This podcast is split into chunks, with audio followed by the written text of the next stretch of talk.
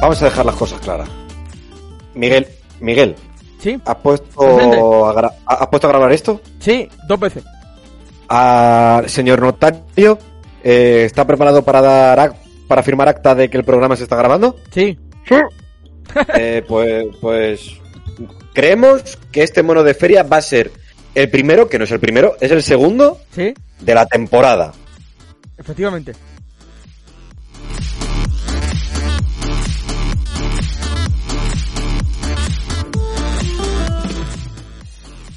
Antes de que nos llamen vagos, Que también. Hicim- que también, por supuesto, innegablemente, pero la gente debe de saber que hubo un programa especial Sí, que solo lo han podido escuchar muy pocas personas. dos concretamente. Solo un, do- dos concretamente, un par de personas han sido los elegidos, Sí.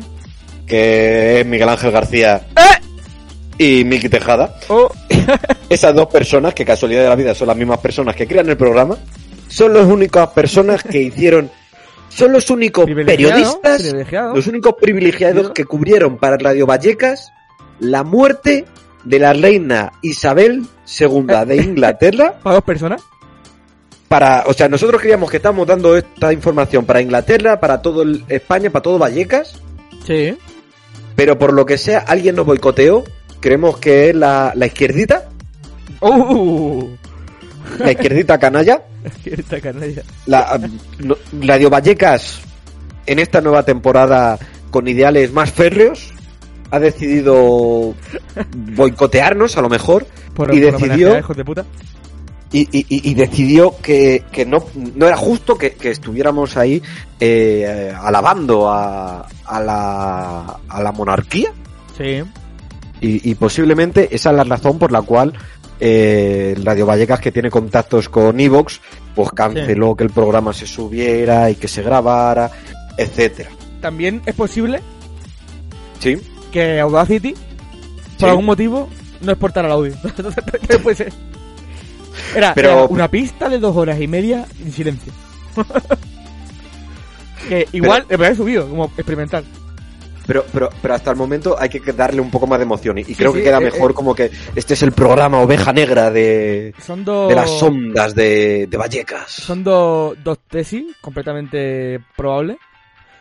Y la primera cobra fuerza, de hecho, porque mm, eh, estamos en una época de, de silenciar, ¿no? Lo importante. Y somos importantes, entonces nos silencian. No, no olvidemos que Radio Vallecas a Miguel les escribieron, le escribió Sí. preguntando que dónde están los oros. Es verdad. Amoroso, ¿Dónde están Bueno, los bueno. oros? Sí, sí. O sea, Joder, y- de Valleca, lo- los, viernes a las 7 han tenido buena continuidad durante el verano. toda la música la- lo que habrán disfrutado. Habrán Eso sí, escuchado pero- a todos los junkies de Valleca. No, pero hay una cosa que es innegable. O sea, lo que colaboramos nosotros con Radio Vallecas. No, y, y luego a las ONG, si tú contribuyes con la ONG, luego puedes ir a, a cuando haces la declaración de la renta Sí, para que te desgraben. sí. Nosotros colaboramos con Radio Vallecas a sabiendas de que nadie nos va a devolver esto. O sea. Bueno, eso es amor. Eso es amor. al turismo, ¿no? ¿Lo llaman? Al, turi- al turismo, eso Al es. turismo, al Al- turismo. Al, turismo lo llamas si viene aquí a conocer eh, las siete tetas, si vienes a ver al Rayo Vallecano, si te viene a comer una gallineja y esas cositas. Al turismo. A recibir un bajazo en el costado.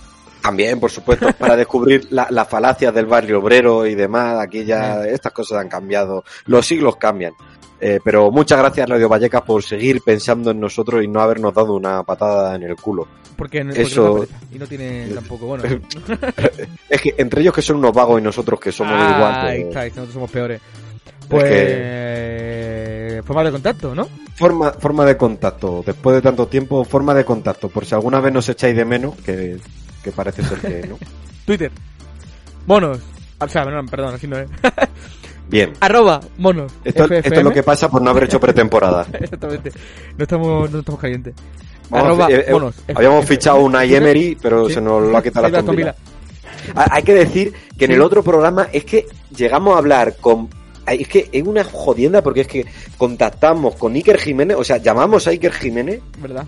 y llamamos a Neil Druckmann. Es verdad. Y pues esa llamada os la habéis perdido. Pasa que cosas, ¿no? Al fin y al cabo. Sí. He dicho Twitter, arroba monosffm. Estamos en eh, mail, que es monosdeferia arroba radiovallecas.org. Estamos en iBox, estamos en iTunes, estamos en... Ya está, ¿no? bueno, lo que sea de Apple Podcast, estamos en Spotify, por Eso. supuesto, donde tenemos el Y mayor ahora- de oyentes. Y estamos también en Twitch, eh, donde este programa se está metiendo en directo. ¿Por qué? Por miedo a que se borre, básicamente. Por Y los por- y que y por tener, por tener un respaldo más, para que así seáis testigos también de, de, de los que se nos hace a nosotros. Bien. ¿Cu- Eh, ¿Cuánta gente nos está viendo ahora mismo? Yo, Una persona. yo, El- la, la audiencia selecta. Yo. bueno, eh, mi primo se está gustando todos los podcasts de Monos de Feria. En orden, como si fuera una serie televisiva, ¿sabes? ¿Está, ¿Está ahí al lado tuya? Eh, no, no está aquí, no está aquí. Se ha ido ya. Está, está este fin de semana conmigo y, y me dijo que estaba escuchando todos los podcasts. En el trabajo está poniendo todos los podcasts de Monos de Feria. Digo, vaya cojones tiene. Sí, sí, sí. Todos, ¿eh? En orden. Desde el 1, pum, para arriba. Y, y estará preguntándose, oye, ¿qué habéis hecho con toda la gente que ya no está? ¿Los habéis matado? ¿Dónde están los cuerpos? Lleva un huevo ya, ¿eh? Va, va por Shenmue. Que no sé ni, ni cuándo, ¿eh? A ver. Pues, Por- del Shenmue, como, no, como no se habla del Shenmue, Shenmue tiene por lo menos dos capítulos. De Shenmue 3. Mira, va por... Eh, el 4 del 4, joder, de 2021. 98 programas lleva, ¿eh? Madre mía. 98 días ahí de turra. Bueno, se agradece. De Eh, pro- programa ya que, que lleva cinco años. en- ¿Qué dices? Empezamos en 2017. Qué susto tú, 5 años. Sí, es que me acabo de parar a pensarlo. Cinco años haciendo el gilipollas haci- contigo, Miguel. Haciendo el tonto, Madre mía. Haciendo el tonto. Es lo Y el vago. Pero bueno, Cinco el vago años. no, contenido eh, audiovisual, iba a decir no, pero visu- Sí, eh, auditivo. Contenido auditivo de, de máxima calidad, no, no hace el vago. Porque audiovisual lo hacemos en Twitch. Bueno, tampoco es muy visual. El que se meta en Twitch ahora, o ahora no, el que se meta en Twitch y vea lo que hicimos el día 25 del 10, verá a un mono escuchando un podcast en la playa. O sea que tampoco. Pe- Pero hay veces que ven otras cositas. Sí, bueno, a veces, a veces. A veces. A ser exacto, esta, esta temporada hemos empezado haciendo cosas en Twitch, ya que no se pudo hacer el programa, no se llegó Es a, verdad, es a verdad. streamear y, Y- a y- proyectar el, el radio. También la pereza frena mucho, porque yo he estado a punto de empezar un modo carrera en el FIFA 23 en Twitch con el Rayo Vallecano. Hostias. Pero más pereza, al final yo empecé con el Cádiz y, y, y yo voy a tres años ya no tiene gracia. eh, pues nada, arrancamos cuando quieras. Pues venga, Pues para adelante. ¿Vas tú o yo? pues tú tienes cosas más modernas, Eh, sí, sí. más actuales. Vengo actualizado, Pues, sí. pues, pues empiezas tú con la actualización. Vas para adelante.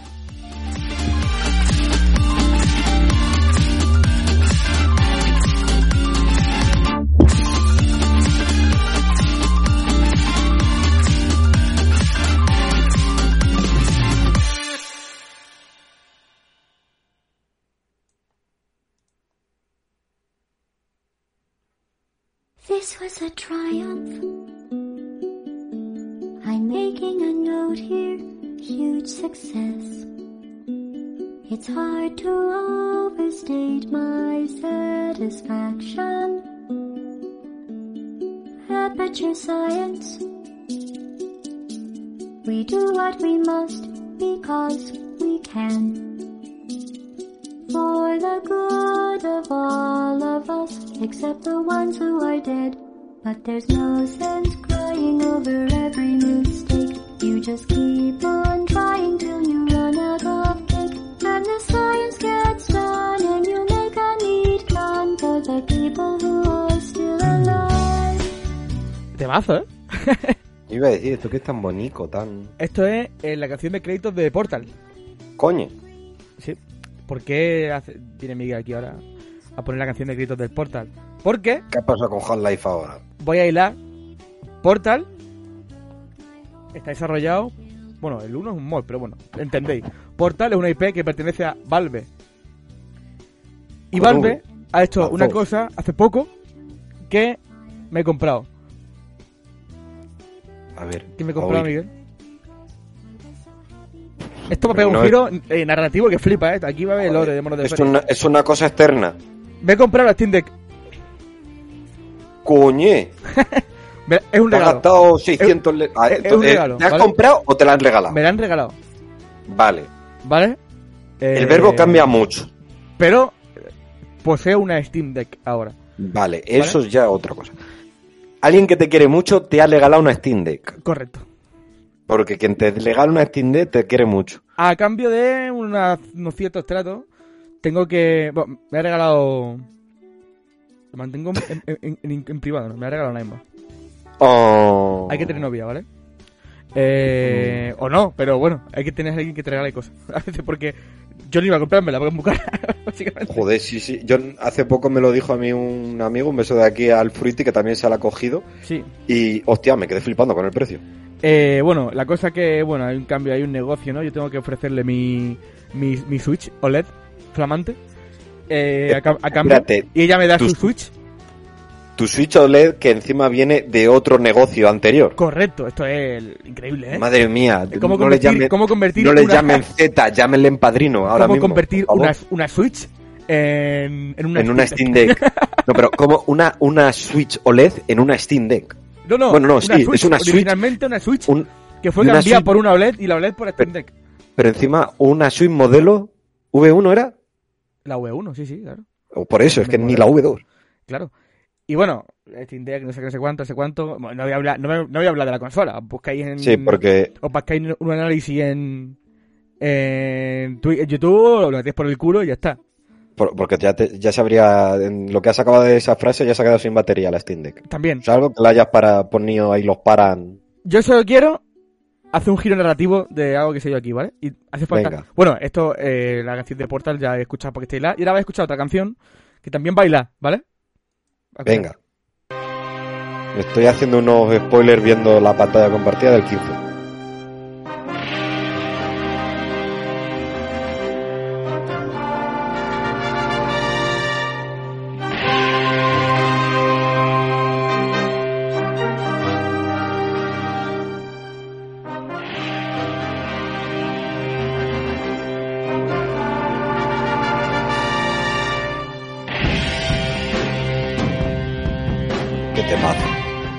Podría hacer. Podría haber metido en Evox, descargar el podcast, hacer un corte y escucharnos a mí mismo diciendo que Red Dead Redemption 2 no va a salir en PC. Pero me da pereza. Sí, lo reproduzco, ¿vale? Yo dije aquí que Red Dead Redemption 2 nunca saldría en PC. Y para ser exacto, eso además se va, con, va a hacer no sé cuántos años de la última LAN Party, de Murcia LAN Sí, cuando ocurrió esa frase. Exactamente. Vuelve la Murcia LAN Party y sale este comentario. Ojo. Vale, ¿dónde está el giro? Bueno, gracias a Rockstar y, a, y a su decisión de sacar Red Dead Redemption 2 en PC, aquel que os habla se está pasando de Red Dead Redemption 2 portátil. Ojo. Y ya está, eso, eso es lo que quería decir. que me parece que la vida da muchos giros, ¿no? y uno de los giros Pero- que me ha dado es darme, otorgarme esa oportunidad. Lo, lo bueno es que tú al menos pides perdón. Ah, sí, cuando pero hay gente que hubiera dicho yo, yo eso nunca lo había dicho. Yo me eso- beneficio de la situación que yo mismo creé contra mí mismo. y el único que benefició al final soy yo. Yo contra eh, yo y gano yo. Pues sí, pues me estoy pasando el Red Dead Redemption 2 en Steam Deck. Me asusta lo bien que va, o sea, sin ningún sentido. Pero con estadia o sin estadia. Como con Stadia. no sé, ya por meter a estadia ya de paso. no, no, no, no, no. nat- Nativo. Eh, con Stadia acerté, eh. Cuidado. Sí, sí, ahí lo. un- por eso, una cosa que no aciertas con una que aciertas. ¿Ves? Otro giro más. Stadia dije que moriría y murió. En la Eh, subtrama de Monos de Feria, este capítulo Pues de sí, hoy. gracias a aquel día, eh, como la Master Race portátil ha llegado a mi casa, se está uno jugando al Red Dead Redemption 2 ¿Cuántas Portátil. horas te permite jugar? y se lo está gozando. Llevo 35 horas. Pero ¿cuánto juegas en modo portátil? Eh, pues le he metido una configuración que, bueno, es que Steam Deck es una máquina que es un PC. Entonces tú puedes configurar a tu gusto todo para que la, la batería dure más o para que el juego sea más potente. Bueno, tú puedes configurar todo como tú quieras. Es una puta locura lo fácil que es configurar todo y, y todo lo que se puede configurar. Y en el, en el Red Dead Redemption 2 encontré una, un ajuste que te limita los frames a 40 FPS. Va Sí. todo en ultra. Eh, la resolución la bajan un poquito y se sube con rescalado, por lo que no se nota bajón de resolución. Y te dura la batería dos horas, que ni tan mal. Dos horas jugando el Red Dead Redemption 2 portátil. Ni, Se tan, agradece. mal, ni tan mal. Y bueno, se enchufa y ya está. Tampoco. O sea, lo bueno de la Steam Deck es un monstruo y no te vas a llevar a ningún sitio, entonces. No vas a jugar en el metro. Entonces, siempre, siempre que juegues vas a tener a mano un, un cable. Y ya está, muy bien. Le he metido muchos emuladores. He estado probando el Red Dead Redemption 1 también. Ojo, he estado probando Metal Gear Solid 4 por emula- emuladores de Play 3 y tal. Estado probando muchas cosas. En algún momento haré una profundidad, un- algo en profundidad de, de Steam Deck. porque De la Steam Deck. La- lo que puedo decir es que llevo más horas de configuración que de juego en las dos semanas que hace que lo tengo. y ya está. Eh, nada, pegar el girito, eh, decir cómo todo cierra. Y ahora sí, vamos para adelante. Vamos a empezar con lo realmente importante. Que no es que tenga un Steam Deck, sino que son los juegos de los que hemos venido a hablar, que solo son juegos. para adelante. ¿Pero son goti o no son goti? Eh, uno sí, ¡Hostia! uno sí. Paren rotativas. Más para adelante.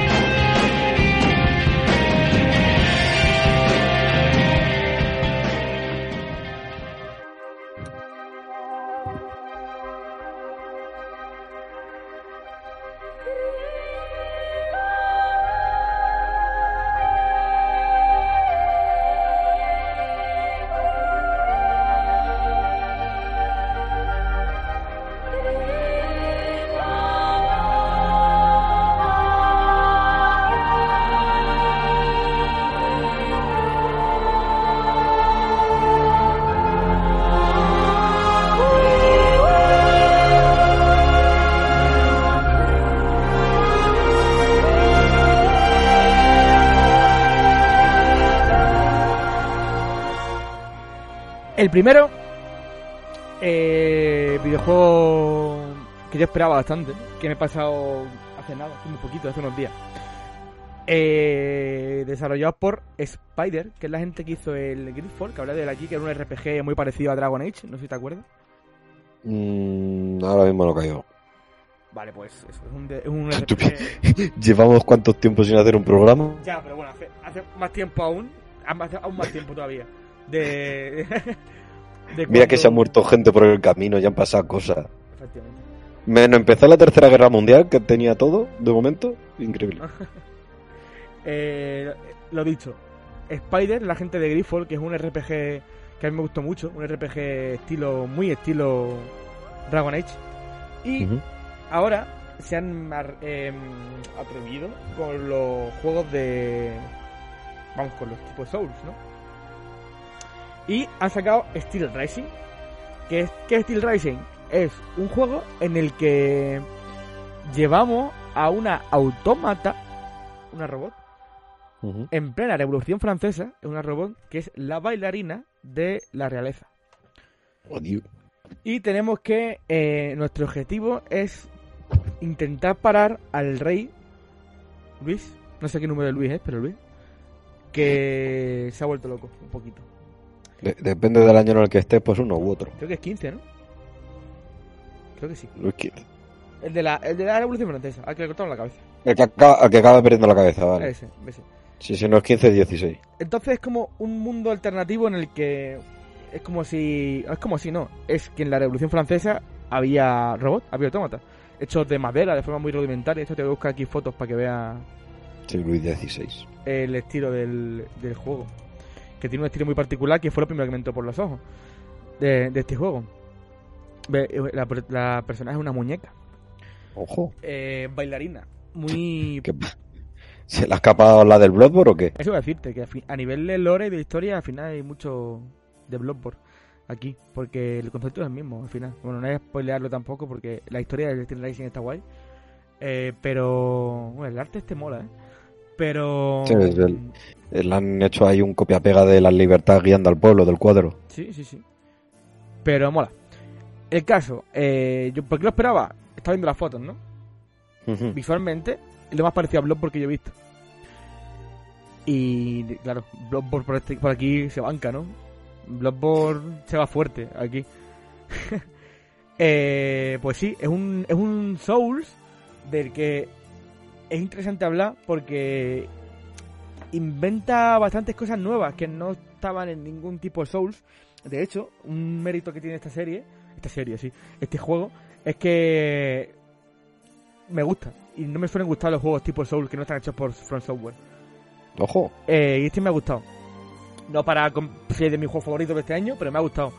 Y es complicado que me guste.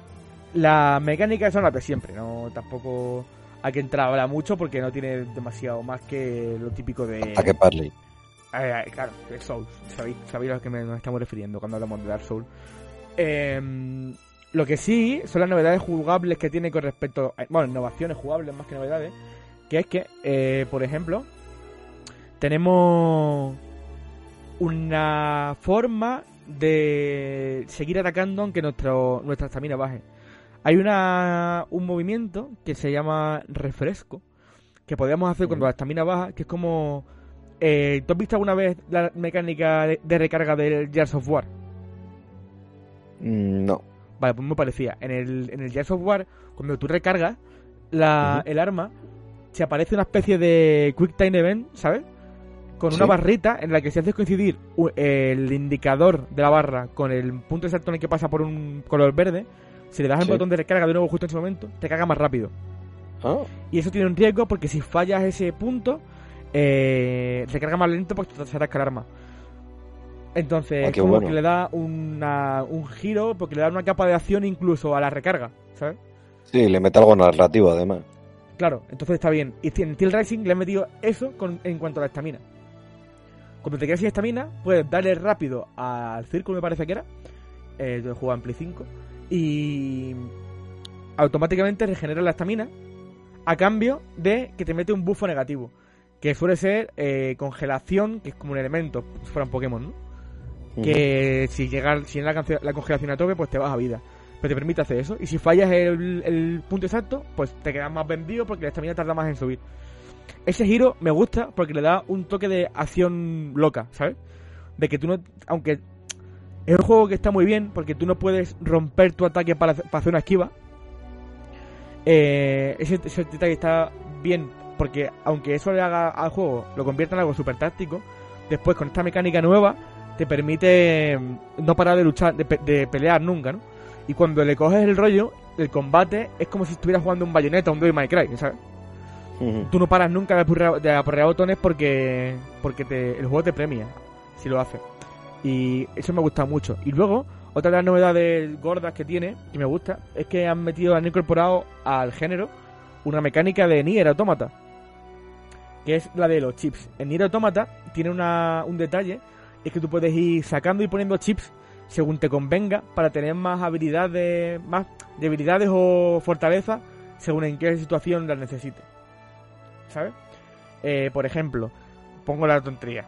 Eh, tienes un chip que te da resistencia al fuego. Pues cuando te vas a enfrentar con un enemigo de fuego, te quitas el chip de inventario y te pones el chip de fuego. ¿Sabes?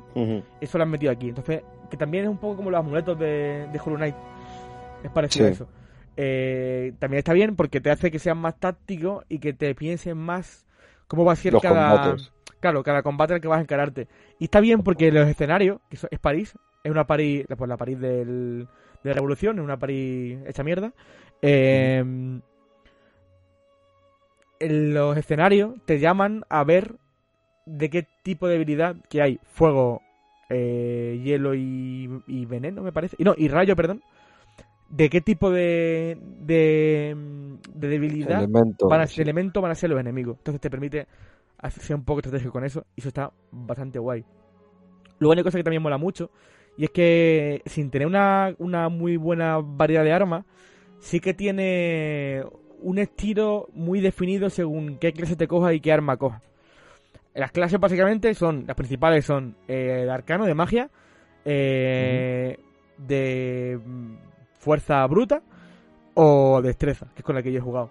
Y según Mm. la, la clase que te coja, sí que hay muy diferente el estilo de combate que puedes usar, porque la destreza consiste en atacar rápido y esquiva mucho. Eh, Con la, con la fuerza, eres un tanque, tienes forma de defenderte como si con escudo, que de la forma de destreza no hay forma. Eh, y con el arcano es pura at- ataque a distancia. Está bien, Ujú. te permite hacerlo. Por si tal. Luego, tiene una cosa que está bien, que a mí no me hace falta, pero está bien porque al final, en estos juegos tipo Souls, digamos, eh, una de las grandes barreras es la dificultad. Eh, Son juegos muy difíciles, aunque, bueno, Steel Racing al final, si conoces un poquito las mecánicas de los, de los Souls, es un paseo. Porque el juego está también pensado para alguien que no haya jugado nunca un juego de este estilo y te enseña a jugar.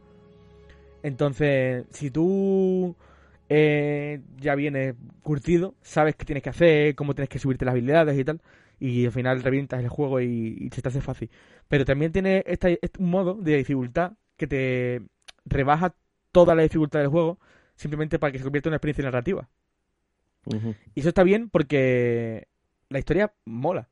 Que te digo, no tiene más que, que lo que he dicho, que de- es una historia en plena revolución francesa, en la que tenemos que poner a raya al ejército de, la, de los reyes, que también son autómatas, que están atacando el pueblo. Y está bien porque. ¿Qué? No, que qué distópico esa parte. sí, consiste en... básicamente el tronco de la historia consiste en reunir a personajes famosos de la Revolución Francesa y salvarlos para montar un ejército y atacar el, el palacio del rey. Eh, y está guay y el giro que mete al final de cuando nos explican quién es la muñeca que llevamos y por qué la llevamos y tal, está bien. Es muy Bloodborne, muy muy Bloodborne. Eh, digamos que la muñeca está hecha de imagen y semejanza de alguien. Eh, y eso me gustó. Está bien. Eh, la banda sonora, la estáis escuchando. Sí. Está muy bien. Aparte de la compañía muy bien, los bosses tienen temas muy muy épicos. Y eso también está muy bien porque es complicado imitar ese estilo de From Software en particular. Sí. Y está súper bien imitado. Es todo muy bien eso. Y nada, estéticamente lo que he dicho es, es la parte... Aquí Bloodborne se dijo que era una mezcla gótico-victoriana, ¿no? Sí. Bueno, pues dejar la gótica y quedaros con la victoriana. Eh, Steel Racing. Pero es todo muy oscuro, todos los edificios con muchos picos. eh, hay mucho contraste entre luces y sombras. eh, un tono muy azul del, de todo. eh, pues eso, un estilo muy Bloodborne. Y eh, visualmente me ha gustado, jugablemente me ha gustado, narrativamente me ha gustado, me ha gustado todo. ¿Es un juego perfecto? No, para nada. Creo, de verdad, que si no te gusta el género, no te va a gustar el juego. Porque es muy de experimentar sobre el propio género, ¿no? Y eso hace que si no te gusta un Soul no puedas entrar a esto. Pero a aquel que le guste eh, ese tipo de juego, le recomiendo fuerte que juegue a, Steel Racing. A mí me ha gustado mucho. La prensa le, dio un 7, creo, un mes. Fue un mes. Pero creo que es uno de los juegos que se va a revalori- revalorar con el tiempo. Revalorizar. Revalorizar. con el tiempo y se va a poner en un punto más alto y dentro de unos años dirán que es de culto. Porque hace cosas nuevas, innovadoras y visualmente y artísticamente todo es muy sólido y muy bien. Eh, lo he dicho, lo juego en Play 5, lo tenéis también en Play 4, está en las Xbox, está en PC, está en todos lados. Y es juego que seguramente acaba en Game Pass muy pronto. Porque creo que han vendido muy poquito, seguramente acaba en Game Pass y. Y ahí lo recomiendo jugar. Después de eso, vamos con un top 5, Miguel, del año. Hostia. Pares lotativas. Vamos para adelante.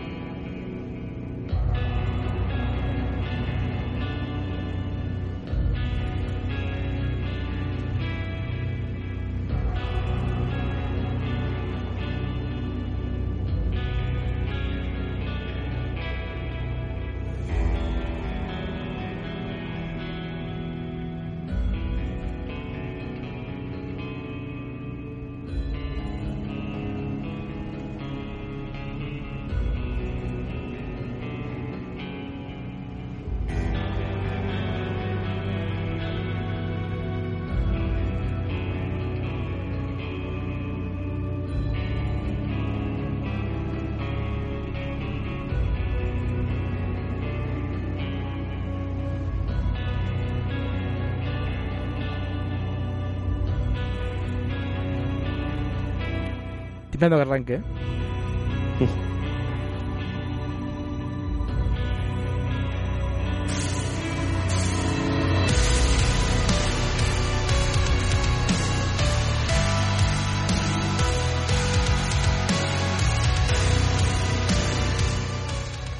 Metal Hell Singer. Cago en mi madre. ¿Por? ¿Por qué te cagan tu madre? No, por el nombre, me cago en la leche. Eh, es un juego que yo esperaba hace mucho tiempo porque se ha enseñado mucho en los E3 y tenía bastante ganas de probarlo porque me llamaba la atención la premisa. Es un juego desarrollado por el estudio eh, sueco, de Outsiders. Eh, Vaya a quitarle ojeverlo allí de fondo. vamos, vamos a subirlo, vamos a subirlo.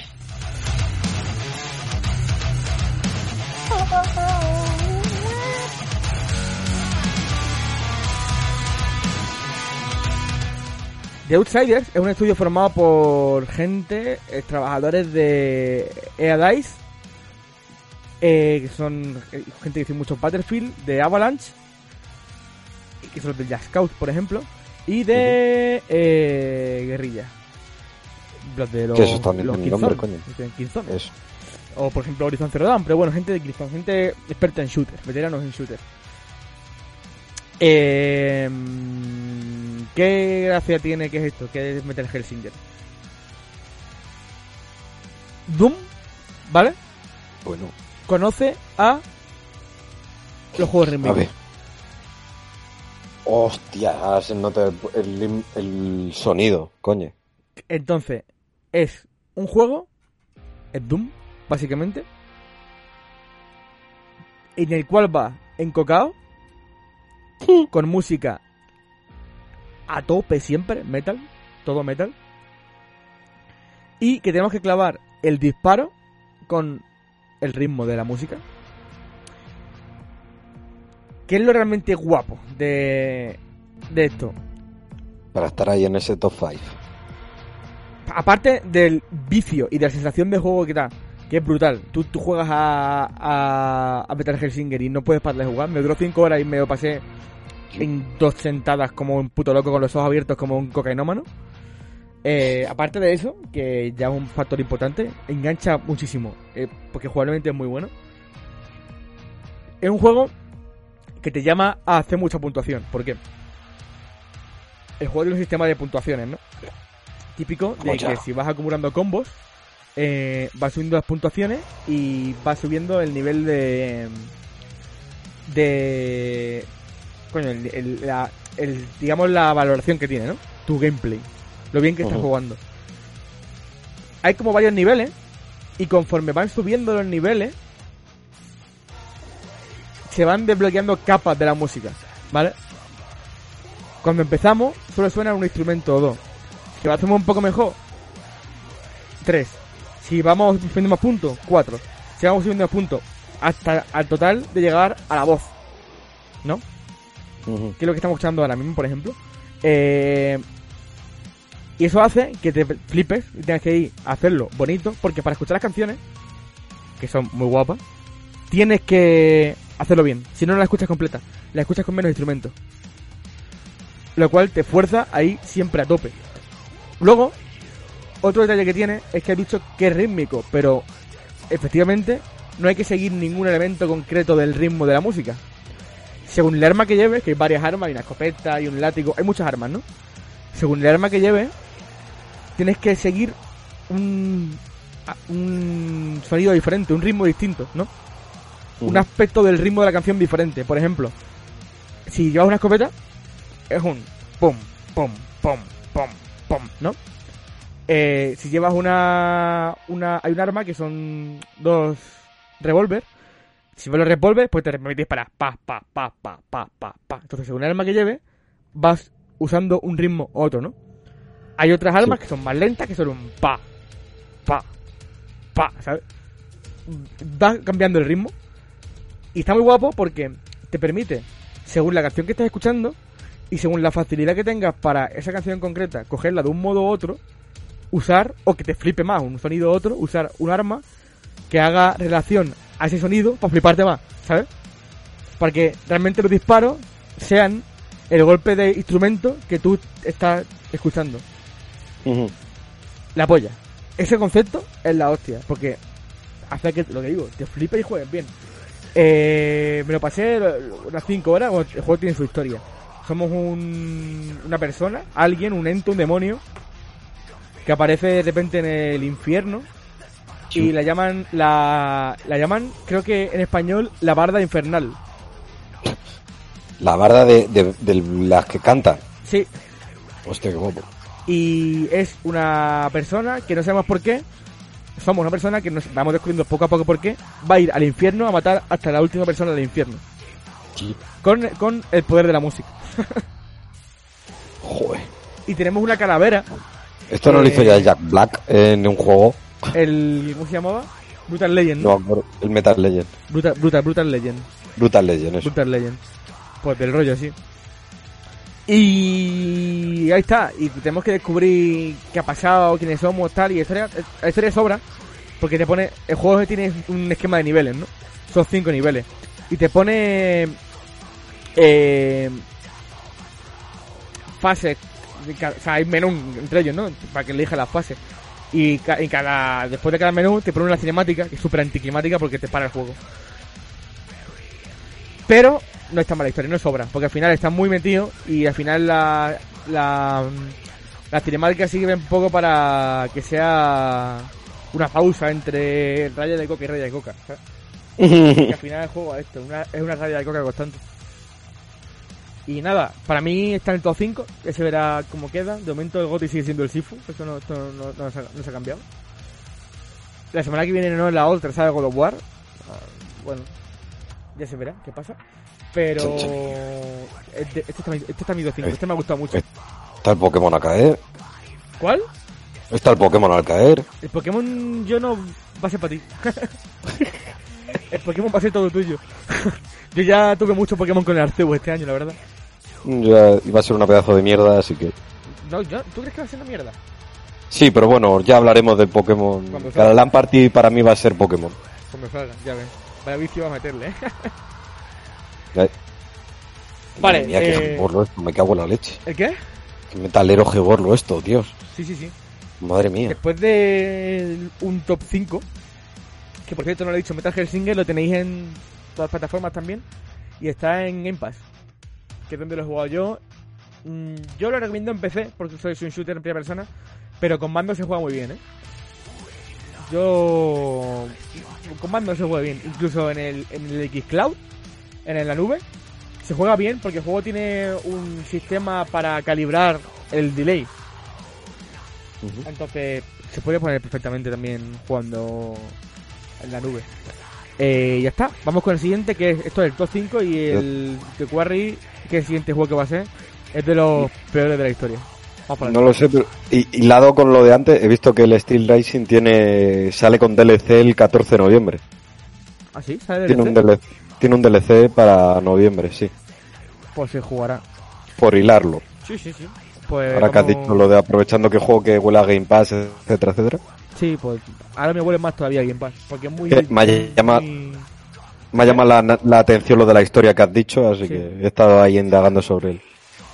es muy de Game Pass el que saquen un, un DLC para un juego y que saca el juego de Game Pass. En Game Pass, pues 14 de noviembre entonces. Puede ser muy de Game Pass.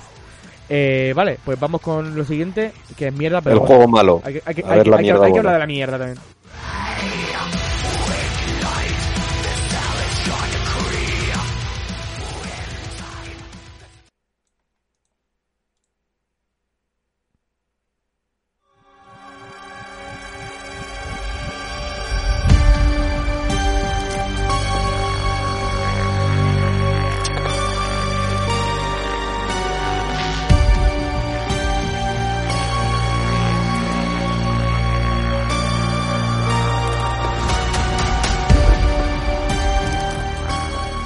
Sabido es por todo el mundo que en esta santa casa se banca el terror, por mi parte al menos. Sí, por la tuya, por la mía a mí me la trae al pairo. Y aquí uno que les habla, muy- a mí me gusta mucho, Miguel Ángel García. correcto, a mí me gusta mucho el slasher, el juego de terror, el juego no, el, el cine de terror cutre. La cine terror. Eh, el cine de terror en general, pero el cutre también me gusta. Eh, bastante además. Y uno de mis estudios favoritos, o que me han demostrado talento a la hora de homenajear a este género de cine, es Supermassive Games, que son los creadores de The Quarry. The Quarry y de mm, eh, Until Dawn, que es al que me refería. Ujú. Until Dawn era una mezclecita de. Un rebujito de todo lo que tiene un slasher en cuanto a. Bueno, un juego, el un juego de miedo en general. Un juego en el que a la vez había fantasmas, monstruos, asesinos, todo a la vez. Y te mezclaba todo en eso, en un homenaje de al slasher, con la premisa de. Siempre cuando ves una película slasher en el cual el protagonista es tonto porque no hace las acciones que tú harías, eh, te pone nervioso, que es lo que, lo que busca el láser, ¿no? Eh, pues Until Dawn lo que hacía era una película interactiva en la cual te daba el mando y te decía, pues tú vas a tomar esas decisiones y vas a ser consecuente con los actos que tú tomas. Después de esto sacaron la, han sacado, están en ello todavía, la colección de Dark Pictures, que todavía no han sacado ninguno que me guste. Llevan cuatro juegos ya. Y todavía no han sacado ninguno que me guste. Pero a este, que es el último juego que salió, yo le tenía cierta gana, cierto hype. Que es The Quarry. Que además lo publica 2K. Porque Until Dawn era un juego de Sony. Es publicado por Sony. Este lo publica 2K y el director del juego es el mismo que el de, que el de Until Dawn. Repetía director. Y me llamó la atención porque era la premisa, otra vez lo mismo. Un grupo de adolescentes en un campamento donde van a pues, ocurrir cosas paranormales, ¿no? Valiente mojón. Uf. Lo he jugado en cooperativo, ¿vale? Con mi primo. Que estos juegos tienen cooperativo porque tienen varios personajes, son ocho, y tú puedes elegir cuatro cada uno. E ir pasándose el mando y que cada historieta pues la lleve uno. Y aquí nos cuenta la historia de un grupo de adolescentes, bueno, adolescentes no, son adultos eh, jóvenes, eh, que son monitores de un campamento y eh, un campamento de verano infantil, ¿no? Y cuando hay que irse el último día, se estropea por una cosa que está explicada en el juego.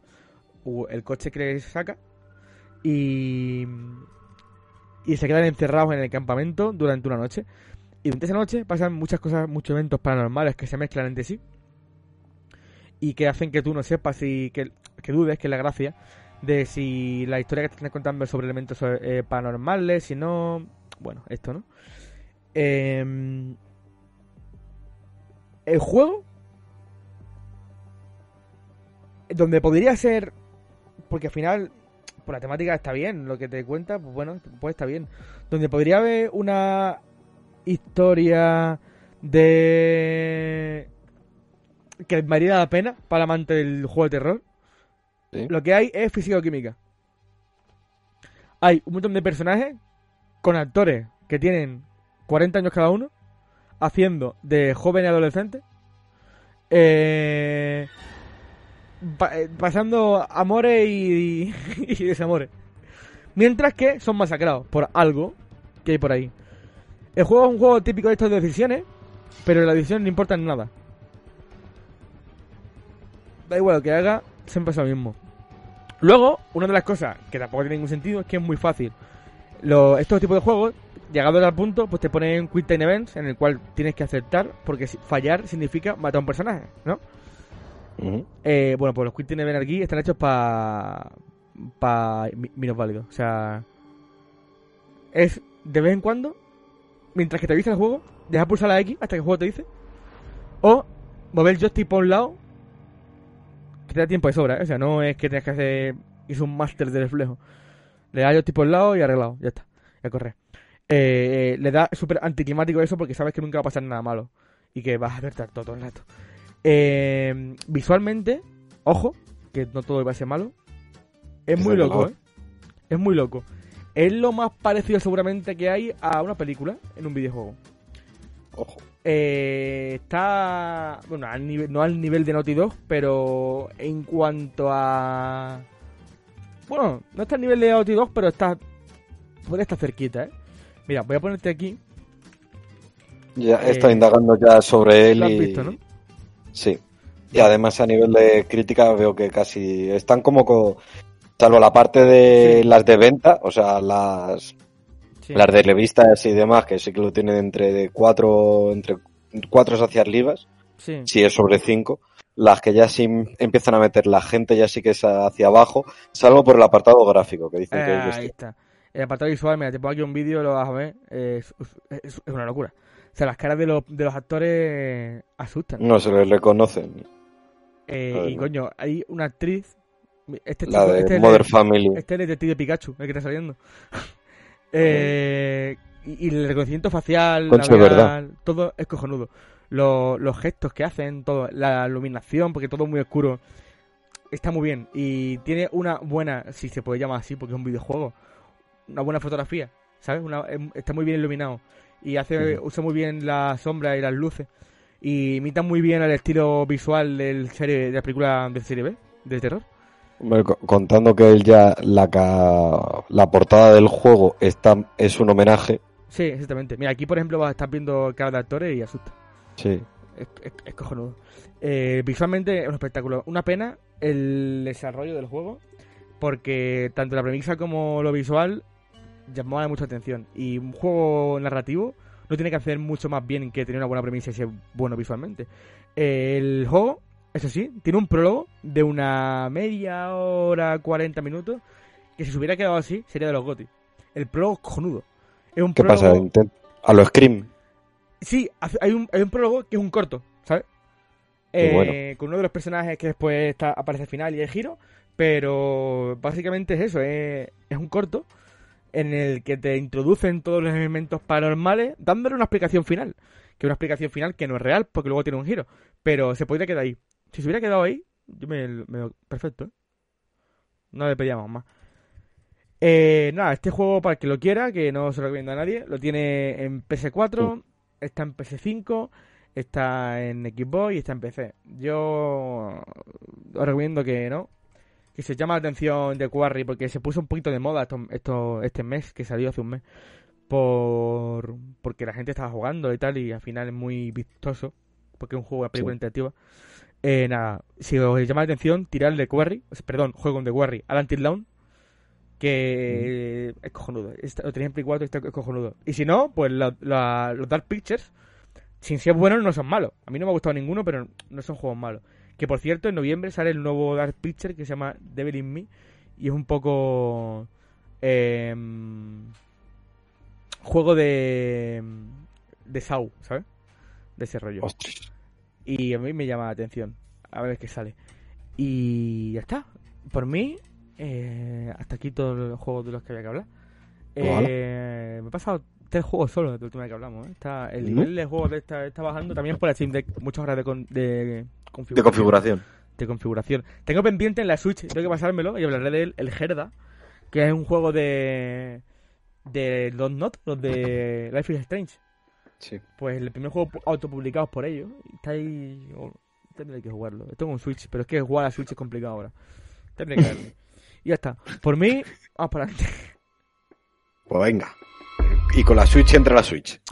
Ahí está. Es, es como hilado, ¿eh? Ahí, ahí.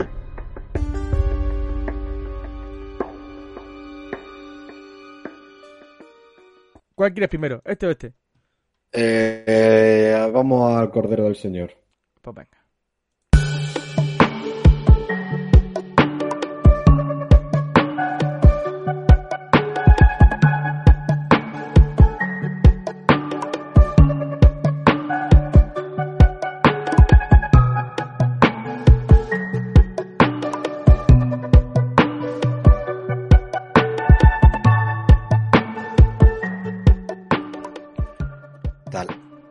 Música de Narayama Johnson. El se llama compositor. Nadayama. Narayama. ¿Entendido? Nadayama. No, pues es Narayana. Ah, Narayana. Johnson. Narayana Johnson, eh, según la Wikipedia. Nombre tampoco champú. creas que. No, no creas que he hecho mucho, a- mucho scouting. Eso sí, esta información la doy y no la dije en el otro programa. Este punto es nuevo. Así que se puede decir que he trabajado. Ah, bueno, mejor. Eh, eh, Esto era una beta. El otro era una beta, pero la, la- pero si voy a ser sincero, creo que lo otro me lo curlé más que lo de hoy, porque ya no me acuerdo de nada de Cool of the Lamb. Porque vamos a hablar del juego Cool of the Lamb.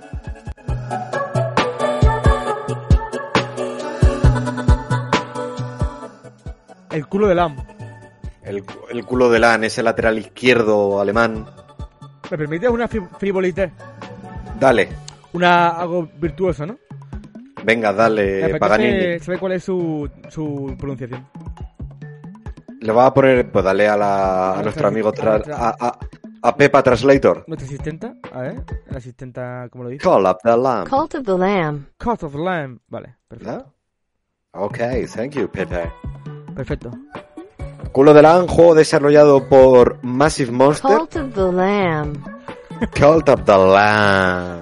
Sí. También te digo que ese, ese, eh, está pasando una noche muy divertida. Cult of the Lamb. Ah, pero que tiene diferentes tipos de pronunciaciones. decirte, ¿o eso iba a qué? decirte. Cult of Pronuncia- the Lamb. Esta es más Cult of the apagada. Lamb. Sí, es Esta es más. de empalme y por la mañana.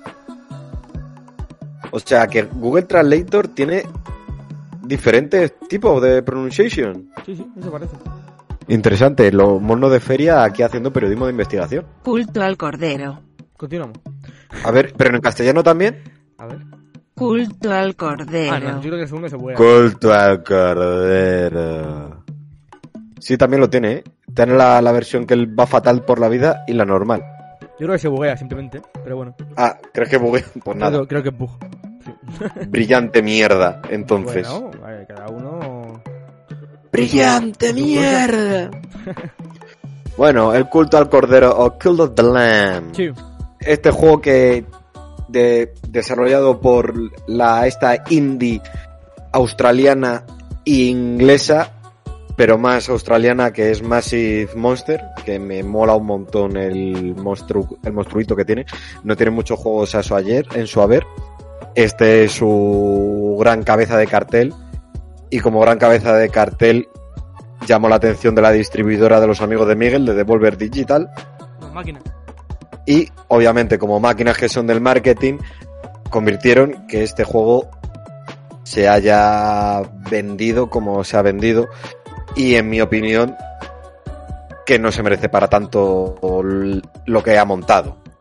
Ya empiezo ya tan jan- tajante sobre, sobre Culos de Lam. Un juego que está bastante guay, que se vende muy bien. Pero que sinceramente, mm, a mí ni fu ni fa. Para ser exactos, lleva bastante tiempo sin jugar Sí. y hoy que lo he vuelto a poner, lo primero que me ha pasado, aprovechando que, que en estas vísperas de Halloween, la Halloween. 25 Feliz Halloween. eh. Halloween, soy Vanessa. A víspera del 20 de Halloween, el Sí. 25 de octubre, que estamos grabando hoy, si este programa consigue hoy. emitirse. Hoy, hoy, hoy, seguro. Hombre, se está metiendo Notario, en Twitch. Ya no estamos estamos... Se está metiendo en Twitch. El, el notario Twitch está presente. Gracias, notario Twitch. Claro. Da fe, firma, da, deja constancia. Da fe. eh, han metido una actualización de que se llama Festival de Luna de Sangre, que tiene cuatro gilipolleces más y demás, pero bueno, tiene tantas gilipolleces más nuevas como fallos tenía el primer juego, porque es una de las cosas que a mí el juego no me gustó y que voy a volver a recordar. Culo de Lam, ¿qué es? Pues Culo de Lam es este juego que cuya idea está bastante graciosa. Es una especie de juego de acción con rol en el que también tienes una parte de gestión, simulación de un pueblecito, de una secta, porque tú estás encarnando a un cordero, el cual está a punto de ser sacrificado, pero le devuelven a la vida si lleva la palabra del... Ahora no me acuerdo de cómo se llama el ente que le salva la vida a favor de que vaya pronunciando su doctrina. En fin, Sí. este cordero le vuelven ahí a la vida y tú pues tienes que llevar un, una parte del juego que es la gestión de una secta en la cual tú irás construyendo eh, viviendas Sí. porque tú irás teniendo a tus propios sectarios a los que tendrás que ir dando de comer, a los que tendrás que ir cuidándoles, manteniendo su fe, etcétera Sí. y a su vez tendrás esa la parte de gestión y por otro tendrás la parte de mazmorreo en el cual te metes en mundos aleatorios en el que hay diferentes Son, son procedurales los mundos, son aleatorios. son aleatorios o sea las mazmorras son aleatorias No me gusta el Eh, procedural en nada. En ningún juego. pues a mí lo que más me llamó la atención ¿Sí? porque al menos, eh, Bueno, al menos te- porque te da esa sensación de cierta entre comillas profundidad falsa profundidad pero es verdad que pues quieras o no no se te queda la idea de lo que hay siempre Es verdad que es muy lineal, aún así, porque vas tú es... Te mueves, es una celdita, o sea, es una, mazmorra que te das de hostias con él, que va a tener unas X cosas para... X objetos para obtener o no. Luego decides a qué lado ir, tendrás otra parte, irás a otro lado, ten- hasta llegar serán cinco o seis salas. Por el camino hay algunas salas especiales que te vienen para, para conseguir habilidades, que vienen en este juego como si fuesen cartas, otras para conseguir eh, armas, Sí. otras para conseguir sectarios por el camino, para salvarlos de enemigos, etcétera. Y hasta que llegues al final en el que hay un, un boss y bueno, pues eso, sigues avanzando y luego irás a otra mazmorra que te dan a elegir entre diferentes, según a la que tú elijas, puede ser de combate, que la llaman cruzada, u otras en las que será para coger objetos, un poco para farmear, o para subir habilidades, etcétera. Pero Sí. todo de manera aleatoria, siempre la van cambiando según los mundos que hay, son cuatro o cinco mundos los que tiene el juego de desarrollados y cada uno van cambiando muy aleatorio y sinceramente incluso para, para la parte de farmear es un poco complicado porque no sabes hasta qué punto te va vas a conseguir los objetos. Hay algunos que sí son más fáciles de conseguir que otros, Sí. sobre todo para construir eh, según vas subiendo el nivel de, de los edificios. Mm. Eso tiene la gracia de la gestión, sí está guay. Eh, creo recordar que pues sí, está bien, pero no llega a una profundidad que... Principalmente, ¿por qué? Porque cuando estás inmerso dentro de estas mazmorras, Sí. eh, lo que está ocurriendo en la secta con tus sectarios, ellos pues van pidiendo alimentación, se van cagando la pata abajo, van pidiendo fe, van pidiendo cosas y tú no estás allí para para trabajar con ellos, para darles esas demandas. Sí. Por lo tanto, si tú intentas extrapolar a tope, eh, sacarle todo el partido a la parte de mazmorras, conseguir todos los objetos posibles, eh, subir la experiencia lo máximo posible, etcétera, pues cuando vuelvas a la parte de la secta, se te ha, se te ha puesto eso hasta arriba de mala hostia, porque los personajes empiezan a blasfemar en tu contra y pues eso empieza a hacer afect- afectarles. Además, hay un. Tienen como un. ¿Cómo llamar la vida? Eh, tienen vida, los Sí. propios personajes. Tienen, llegan a una edad y van muriéndose por el camino. Por tanto, Sí. eh, de repente se te, ha se te ha muerto alguien, no lo has enterrado, eso se ha pudrido, se ha podrido el tío, eh, ha afectado, ha generado virus, etcétera. O sea que está muy guay, o sea, las mecánicas están genial. Y en cierta manera, lo que estoy diciendo yo, que es un poco estresante, también está bien porque te hace esa situación de mierda, tengo que volver hacia atrás para... Tengo que dejar aquí las cruzadas para volver a la base Sí. para hacer caso a, a este sectario que me la está liando mientras tanto. Que es verdad que mientras tanto, tú antes de partir a la cruzada tienes, puedes dejarle las comidas preparadas, aunque se van a poner malas. Sí. Tienes en la iglesia, puedes ir emitiendo doctrinas, que cada doctrina permite que, que los sectarios pues o tengan más de fe o se dediquen a una sola cosa y no estén centrados en otra, etcétera Sí. tiene sus cosas, pero creo que no sé si está pensado con ese si han pensado los de los de Massive Monster en, en el apartado de jorobarte, de tener ese punto de que tengas el culo apretado y que no te olvides de ellos, me parece perfecto. Pero si no lo tenían pensado en ese punto, qué cabritos son. Cabritos. Porque, o sea, está guay. A nivel de perspectiva, vale. Pero, por ejemplo, si tienes una en tu secta a un montón de personas, pues se te va a hacer un poco jodiendo. Pero está guay porque incluso esos mismos personajes, según vas avanzando, sí. los puedes utilizar como armas, etcétera. Que eso es una de las cosas que en el juego, mm, pues no sé, si este juego empiezas tú a, a grindear a tope los primeros momentos, puede llegar a un punto en el que la curva de dificultad Se aplane. se aplane muchísimo.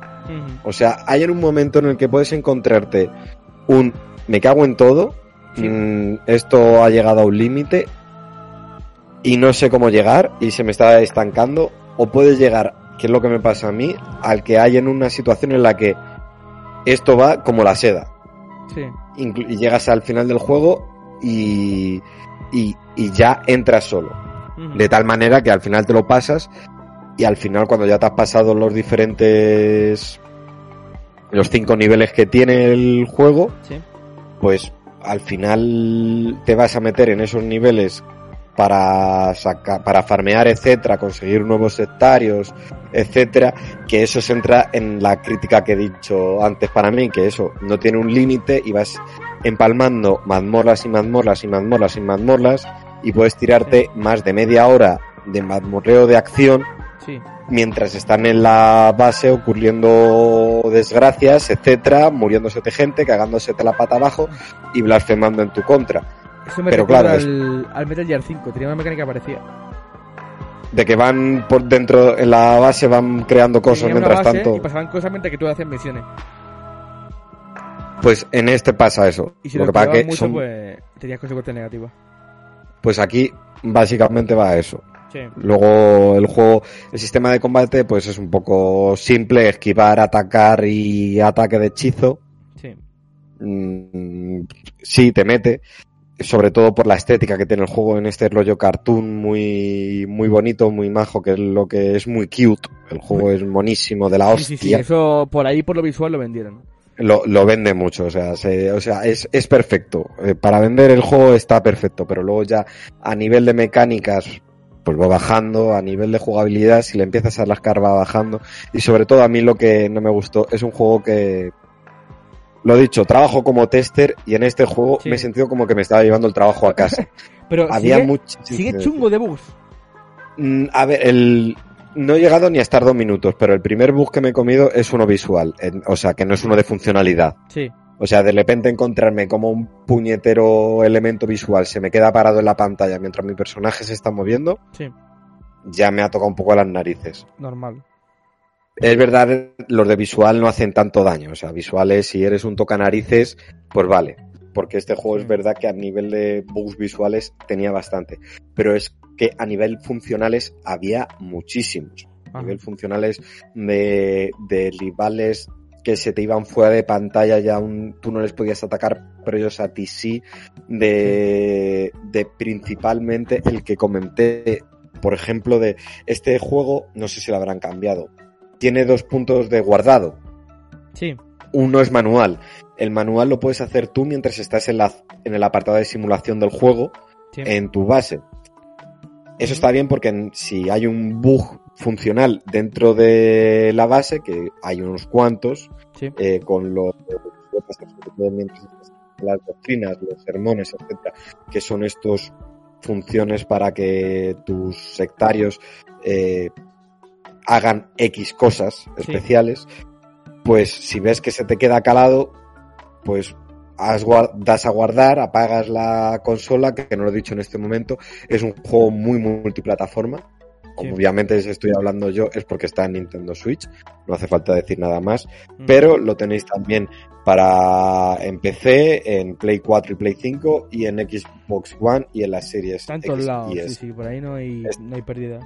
Está por todos los lados, Sí. efectivamente. Pues bueno, volviendo al punto este, yendo al punto de guardado, pues en este punto, el que pueda guardar en la parte de simulación te ayuda a que te comas un bug. Pero, ¿qué ocurre cuando estos bugs funcionales te lo comes en la parte de mazmorreo? Sí. La parte de mazmorra funciona a nivel de autoguardado. Por lo tanto, si tú vas ascendiendo las mazmorras, que suelen dividirse en X niveles, si llegas al nivel 4, ya has hecho tres niveles, como te comas un fallo en el nivel 4, no te salva este, esta opción que si tienes con la simulación de que tú has podido guardar. Y otra vez te toca pasarlo. Para ser exactos, este punto fue uno de inflexión para mí que ya hizo que el juego perdiera más de un punto, un medio punto en mi mente. De decir, mira, hasta aquí Sí. se acabó ya porque había invertido muchas horas y que, es- y que sí, que el juego me gusta. Pero es un Sí. punto de, si estás jugando un juego en el que el avance es progresivo y tú no lo has depurado lo suficiente como para evitar, para salvar los muebles cuando tienes un fallo así, Sí. pues mira, quieras o no, joder. Y es un juego que tiene mucho bombo detrás, o sea, qué mínimo de pedírtelo. Que Sí, estás sí. bien, pero leche. Que la verdad que no puedo negar que luego lo que hizo Massive Monster está muy bien, o sea, obviamente sacó una, buen- una gran actualización para cubrir los fallos, aún así siguieron ocurriendo. Ellos mismos facilitaron una plantilla de Excel, si no me equivoco, o hicieron un doodle o una forma para comunicarse con ellos para, para que los propios clientes les pusiéramos... Es que eso hace tester directamente, lo que te he dicho. Claro, claro, efectivamente. Pero lo gracioso es que, si no me equivoco, cuando te pasas el juego tienes una parte de QA, de gente en los créditos que ha trabajado en ello. Debería salir tú, en plan, como guiño. Y por Sí. último, Miguel Tejada. Yo, ya hay un montón. La, la, no miento si digo que hice bastantes vídeos, capturas de vídeo de la Switch, Sí. para pasárselas como, como vídeo. Porque tengo varios Bugs. bugs cazados con ellos Sí. que me llamó bastante la atención como para decir, joder, para ser un juego, bueno, no sorprende, ya tenemos a Ubisoft y ya y, y que el, y quien esté el libro de pecado que tire la última piedra, siguiéndonos ya, siguiendo la religión, Sí. Que, quien- y sin ir más lejos está Cyberpunk como tú bien destripaste Joder, en su momento, mierda. Miguel. O- programa que no se grabó. Mira, la maldición de los juegos bug, a lo mejor no Igual es Radio eso. Vallecas, sino son, son, Igual por eso. son las desarrolladoras los que nos hacen esto. Igual por eso. la que nos las que nos están metiendo mano por detrás. Sí. Que bueno, el juego es jugable, pero es bastante dese- desesperable cuando un juego tan progresivo Sí.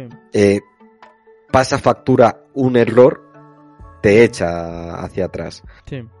Pero bueno, el juego en sí está bien, ya digo, es un juego que acabo ahora llegando a día de hoy, están metiendo contenido, pero es un juego al ser de simulación y con personajes que tú vas metiendo y tan cute y tan mono, pues Sí. han metido ahora lo de Halloween con más personajes más graciosos, te meten ahí al Chuklu, Kutuklu, Lovecraft de por medio, que para eso está Cthulhu, libre de, Cthulhu, Cthulhu.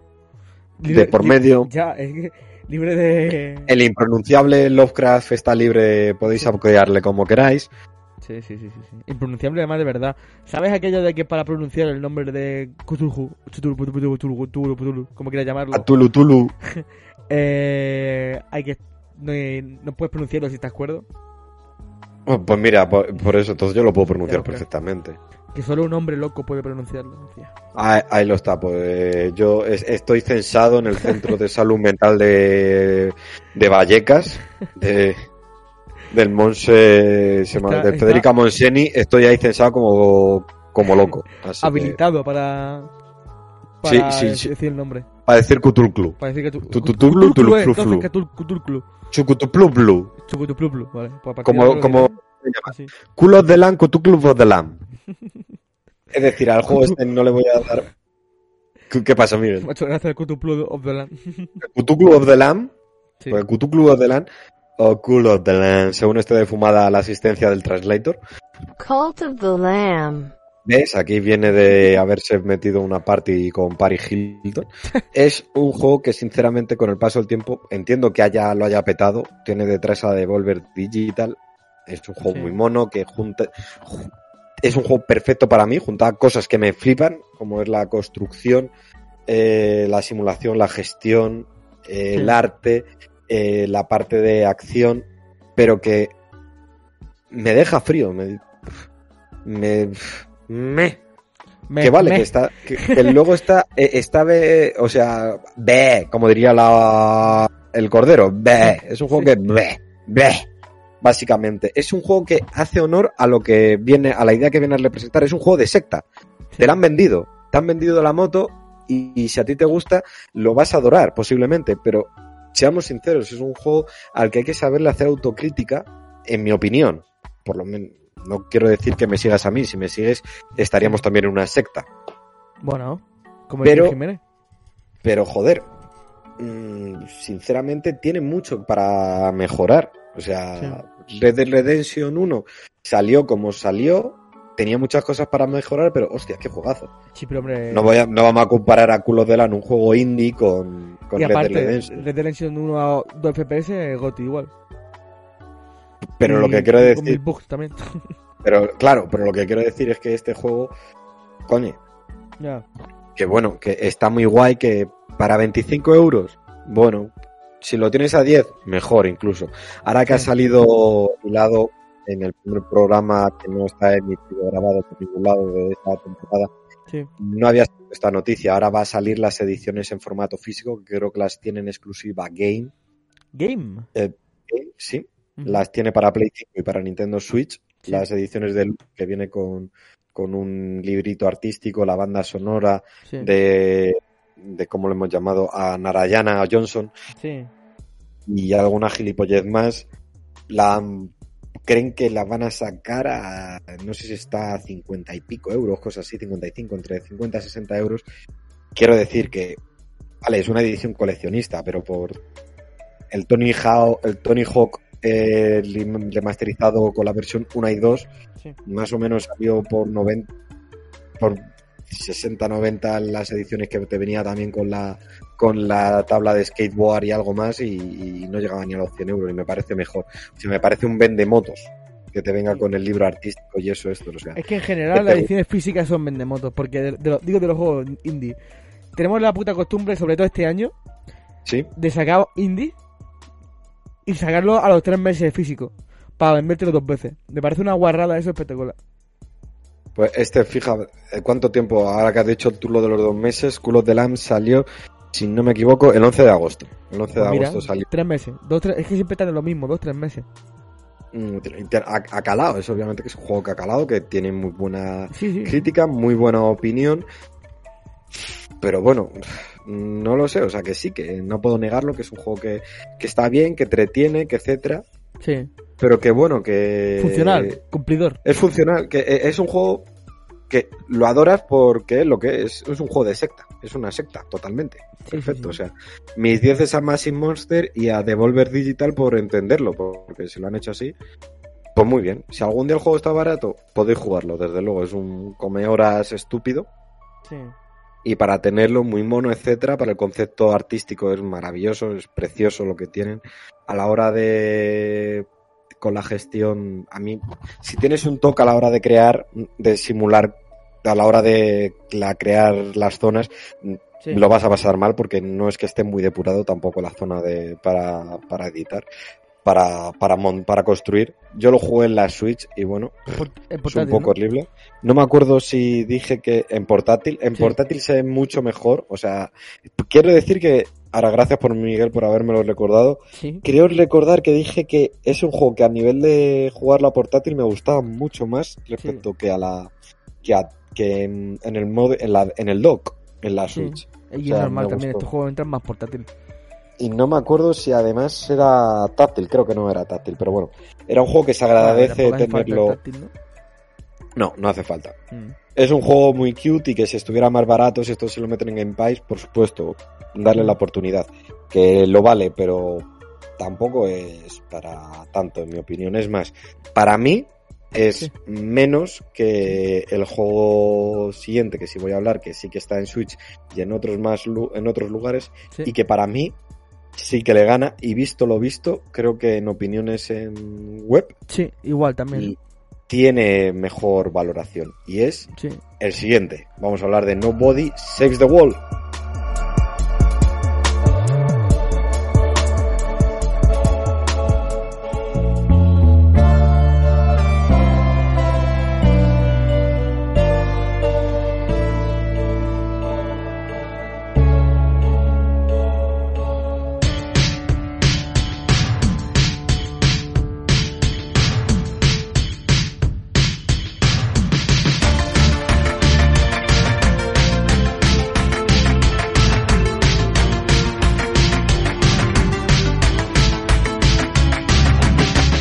Lo dije en el programa que nunca existió, que lo jugaría en cooperativo. Y no lo jugué, pero lo descargué.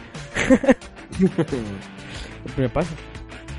Yo lo, lo he puesto ahora y he jugado conmigo mismo el cooperativo. Conmigo mismo. Conmigo mismo. Es más, acabo de descubrir que jugándolo... Que eso sí que no me acordaba. Sí. O, o eso lo han cambiado hace poco. Sí. Creo que lo han cambiado. O no lo sé. Cuando me he puesto a jugar con la Switch en modo portátil, ¿Sí? he tenido que quitar el mando, he tenido que quitar los, los Joy-Con y dejarlo fuera de la... Claro, para jugar... No, no, no, no, no. Ah. Y, y- y no para jugar cooperativo, o sea, para jugar solo una persona he tenido que quitarlo. No lo sé, me ha llamado la atención. Qué raro, ¿no? Por lo tanto, no tengo ni puñetera si es que las otras veces no era así o es que siempre he jugado para algo, porque no tiene mucho sentido. Pues ha sido ponerlo Sí, y, y pedirme iniciar el juego sí. y decirme que tengo que quitar los Joy-Con para jugar con Es él. raro. Es raro eso, ¿eh? Me ha sorprendido un montón. No, y, y, y lamentablemente no, no he hecho indagaciones de, de, no he ido a mirar si, si esto es la configuración que te pide la Switch Sí. y, y no me acuerdo de, creo que no, que yo he jugado a este juego, claro que he jugado a este juego eh, sin hacer eso, vamos, creo recordar, no he tenido que poner la pa... No me acuerdo, vamos. Y si no, ahora mismo digo que en mi Switch me ha pedido que quite los Joy-Con para jugar en el modo portátil. Yo creo que está bugueado o algo, ¿eh? Porque es muy raro. Porque Pues, eso te es lo que pide cuando... O sea, si vas a jugar cooperativo tiene sentido, pero si no... Pues es que ahora mismo lo estoy iniciando, me pongo. Cuando voy a entrar, a ver. Eh, pulsa LL en el mando y no, juega con los Joy-Con desacoplados. Ah, porque tiene con- control de movimiento o algo. ¿O qué? Ni puñetera. Bueno, pues Nintendo mal eso. Eh, ¿eh? Espérate, espérate, que he dado a pasar olímpicamente de ello. Ah, amigo. Te Vale. seguir para adelante. Sí, hay. Ok. La primera vez que te metes en el juego, Sí. Eh, joder, pues me cago en la leche. Sí puedes jugar en modo... O sea, el juego está hecho... normal, ¿no? Puedes jugar en portátil, pero Sí. la primera vez que entras con él, con los Joy-Con puestos en la consola, entiende que los puedes desacoplar, pero la cabrona, en vez de entender que está en el modo portátil todo junto, Sí. no, no te permite jugar con ello y tienes que salir de ello, tienes que dar atrás. Joder.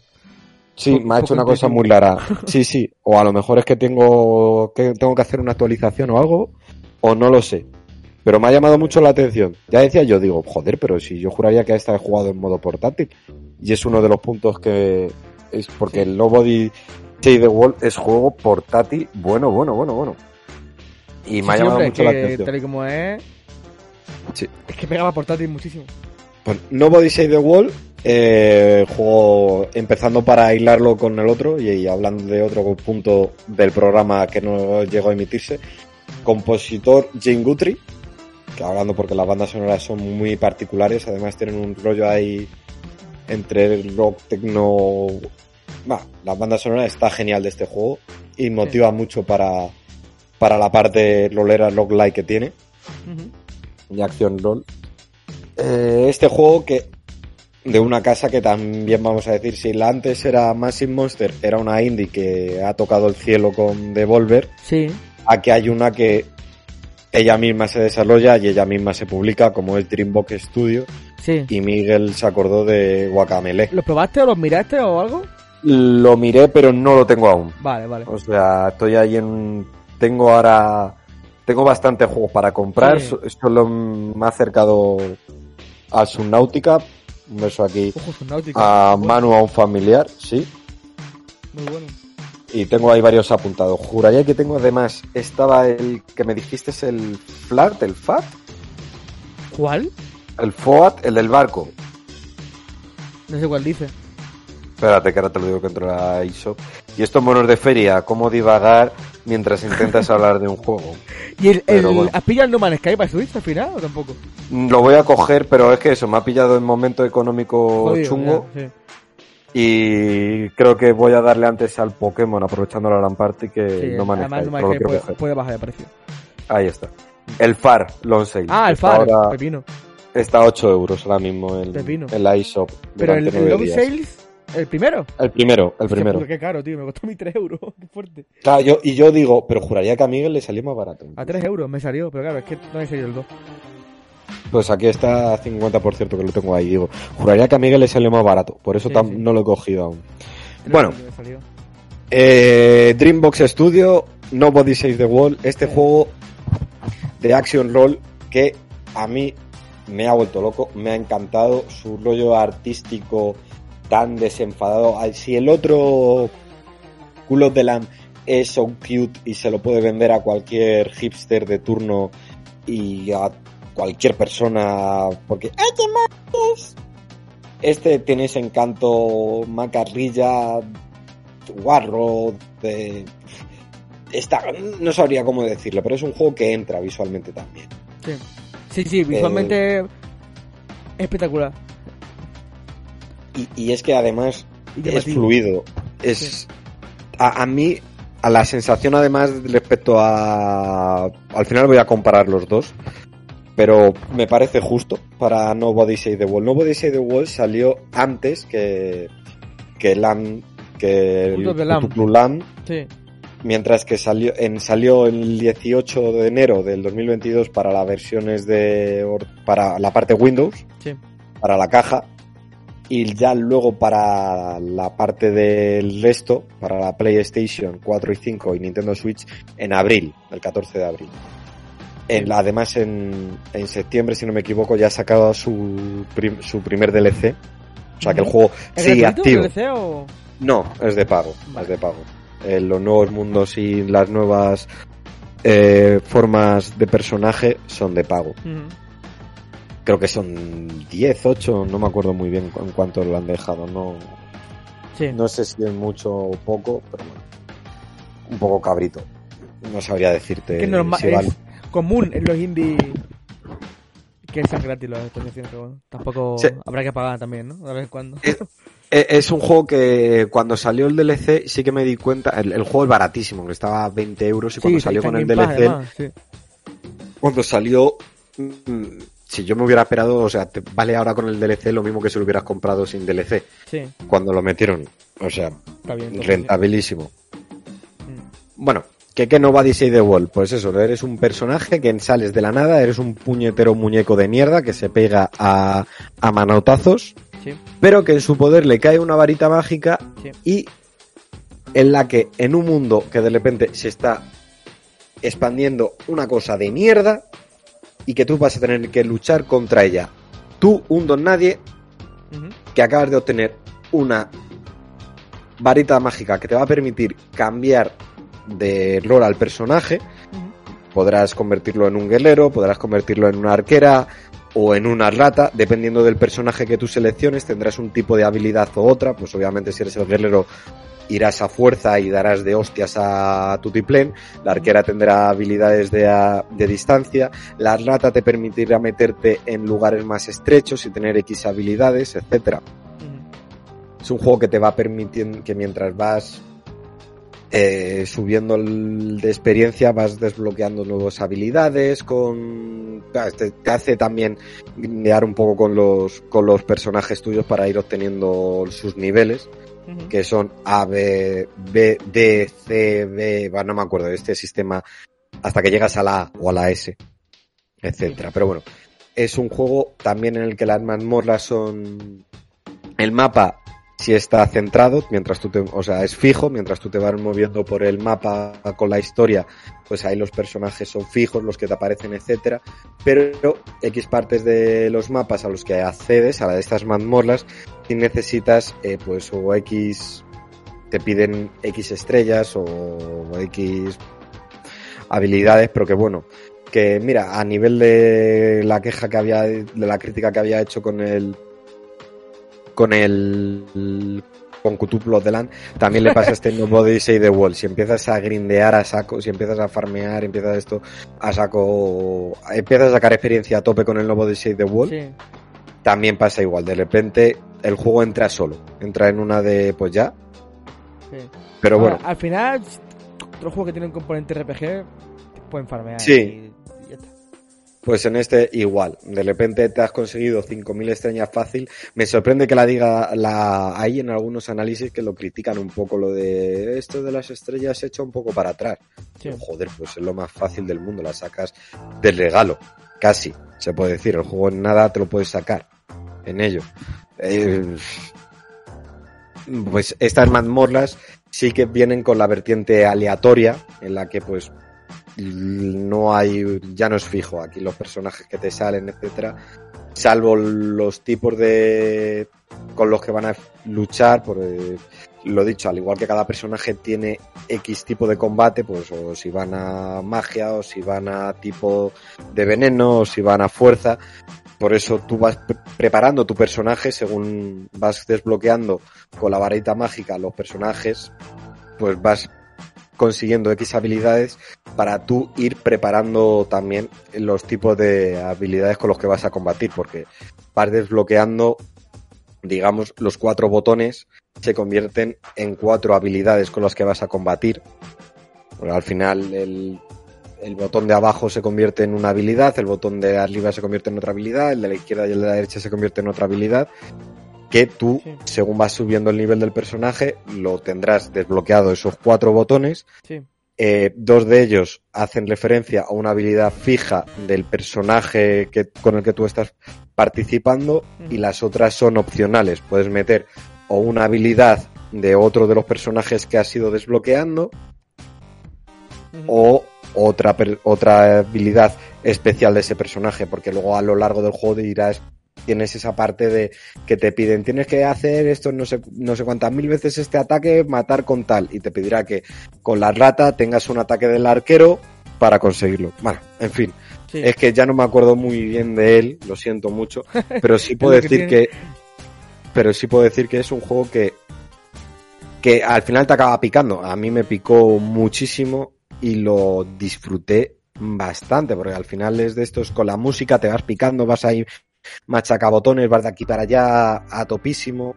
Mm, no es muy difícil la verdad. Sí tiene cierta complicación pero cuando ya lo tienes dominado y sabes muy bien qué tipo de personaje llevar, tienes bien preparado las habilidades, o sea, ya te has sabido crear tu personaje, con cuál, si llevas un escudo, cuál habilidad prepararte, Sí. te has creado muy bien el personaje, la, como, como lo decían, me acordé mucho de un beso de aquí a Santi y, y creo que también de Kakamán cuando hablaron del Isaac, Binding of de, Isaac, sí. ¿no? Sí, de esa, de cómo eran las dinámicas, la, no, ¿cómo lo llamaron ellos? ¿A qué? La, e- esta forma de jugar que cuando van cogiendo X, las, mm, que tú vas poniendo X habilidades y ellos, ¿cómo se llamaba eso? Joder, No, es que no sé a qué te dinámicas. Mm, mm. Que cuando tú vas con un elemento y otro elemento, eso, las sinergias, joder. Ah, vale, sí. No me. Cuando ya tú tienes cogido unas sinergias para tu personaje, sí. eh, ya tienes una forma de combate fácil y al final ya cuando te metes en una mazmorra sabes, vale, en esto tengo que adaptarme a tal y, y se agradece. Es verdad que a nivel de... Bueno, ya habrá un nivel más difícil cuando te pasas el juego, se te pone un nivel de complicación más, pero puede ser un poco fácil. Eso... Ni fu ni fa. El juego, la historia es muy cómica, tiene muchos guiños en, al mundo del videojuego, tiene un humor muy particular. Eh, pff, a mí me flipó. El humor, Es lo que te digo, me lo imagino porque Guacamele es igual. Pues En el sentido de los guiños, referencias y...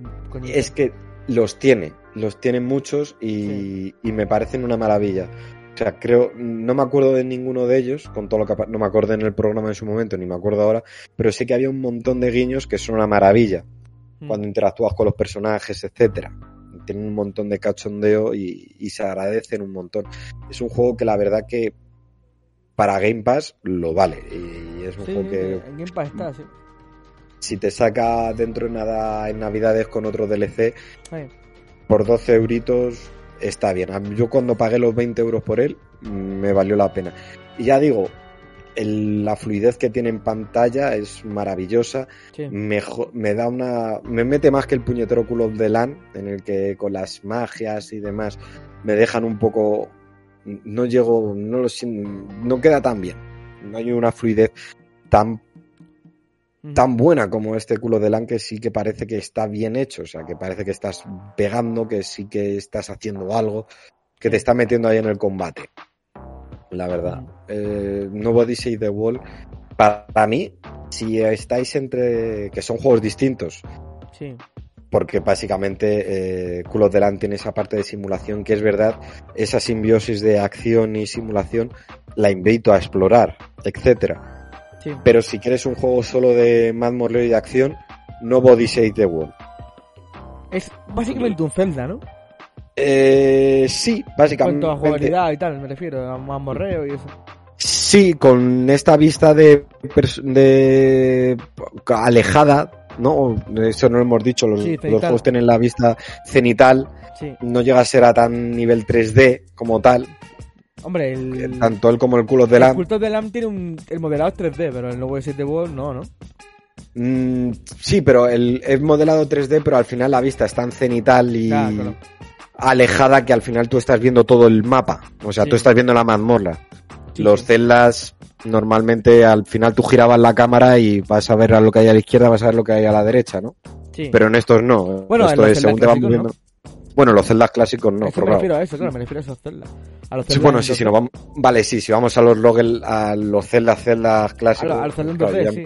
Yo me estaba yendo ya a la, al, desde a los, a los Sí. Ocarina. y esto. No, no, no, no, los últimos. Sí, si te vas a eso, sí, Sí. eso es. Efectivamente, obviamente no tiene la parte de, de que tengas que ir con espada o el tipo arma de turno, sino que son las habilidades de los personajes, en este caso. Pero sí, es de ese tipo de clásico y Sí. pa- para mí los recomiendo. Es un juego que engancha, que pica bastante y al final te hace meter a mí sin ser yo jugador de Souls, pero me acordaba mucho de cuando vosotros os metíais ahí, Sí. tú y Kratos, que os metéis ahí al combate, que decía, pero si es que estáis ahí. Debajo, ¿no?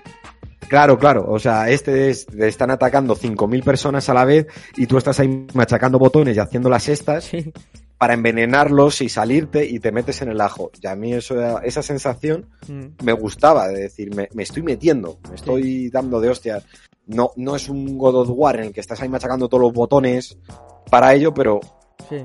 por cómo es eh, a nivel artístico, etcétera, pero esa sensación a mí me la ha llegado a provocar en cierta manera. Así que es un juego que sabiendo lo que es y no le demando lo otro, Sí. me parece muy divertido y es un juego para portátil. O sea, es un juego Sí, hecho sí. para la Switch y para llevar. Lo que se ve es 100% portátil en lo suyo, sí. Sí, sí, es, es un juego que no engaña.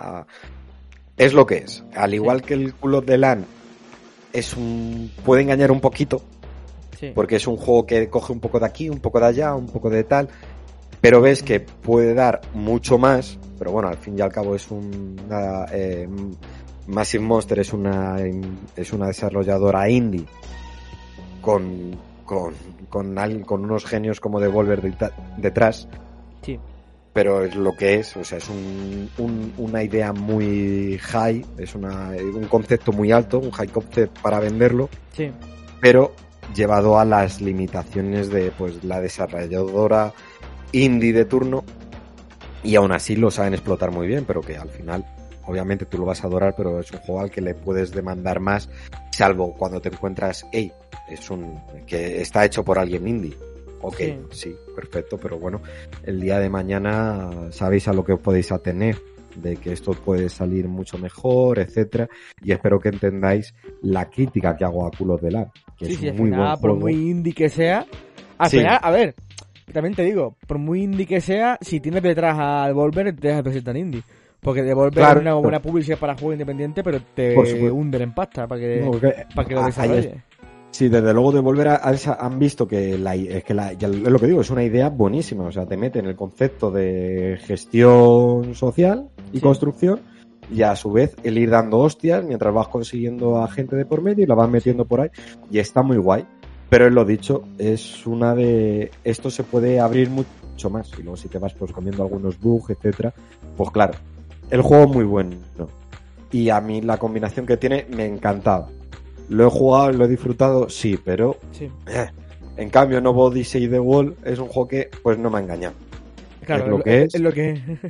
Es lo que es y sinceramente si había algunas cosas malas, puntos como esa, lo mismo, la misma crítica que le he hecho a, a Call of the Lamb, que es esa línea de, de aprendizaje en la que de Sí. repente dices, pues ya no sé a dónde voy a ir, si esto es lo único que me queda ya es chetar a los personajes sí, y, y puedo entrar en, en una dinámica de aburrimiento de que tengo que matar aquí a todo el mundo para conseguir llegar al nivel S con estos, Mm. etcétera. Pero bueno, eh, para mí recomiendo No Body Save the Wall y Cool of the Land, pues bueno, sí, los recomiendo, pero a mí me gustaría más Nobody Says the World. Ya te digo que tengo que quedarnos. Y cooperativo va a ser. Ah, es verdad, y no hemos hablado de eso. Nobody Says the World es que encima tiene juego en línea Sí. y juego offline. Local, o ya no sé cómo se llama, que eso, local. Que puede jugar dos personas. Eh, ambos son, he visto, y, y tiene muy buena pinta. O sea, para darse de hostias, genial. O sea, he jugado yo conmigo mismo y digo, genial. Cooperativo, O con sea- la mano derecha con la izquierda.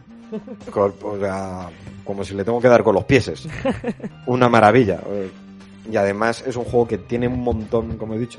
Según vas avanzando, vas desbloqueando diferentes personas, diferentes tipos de personas, de formas para combatir. Y mola un montón, porque con ellos vas desbloqueando diferentes habilidades, eh, para crear diferentes sinergias. Y mola un montón, o sea, al final. Y, y tiene su humor, o sea, porque narices a un culturista le tengo que meter yo cosas de magia? Pues es así, pues es lo que te pide el juego y, y tiene esa especie de lore de mierda, incluso, pues mira, pues es lo que te pido. Y... ¿Que es un poco coñazo? Sí, pero bueno, al menos tiene esa gracia, la- te la meto doblada, de Sí. no tiene sentido, pero, tío, es lo que hay. Y a mí me vale. Eh, y ese es Nobody Save the World. Y hasta aquí mi apartado Switch. Y de- la, el- la sección sema- bueno, semanal, trimestral, patrocinada por, por, por por, Switch. por, por Nintendo. Pues si tienen, ya tienen nada más, plegamos, No. Sí, vamos plegando. pues vámonos.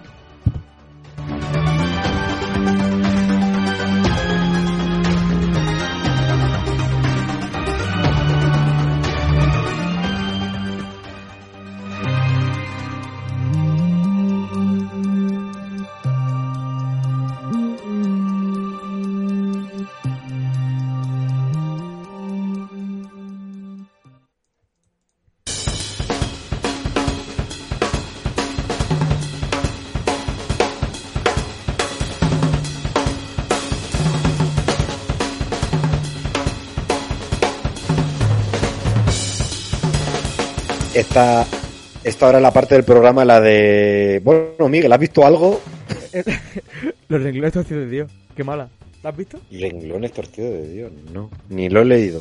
Mm, léelo o no la veas. Vale. Léelo, no lo lee, no la veas, vale. Léelo, Vale. no la veas. Vale. Me acuerdo que en el anterior programa hablamos de algunas películas, creo que hablamos de algunas series.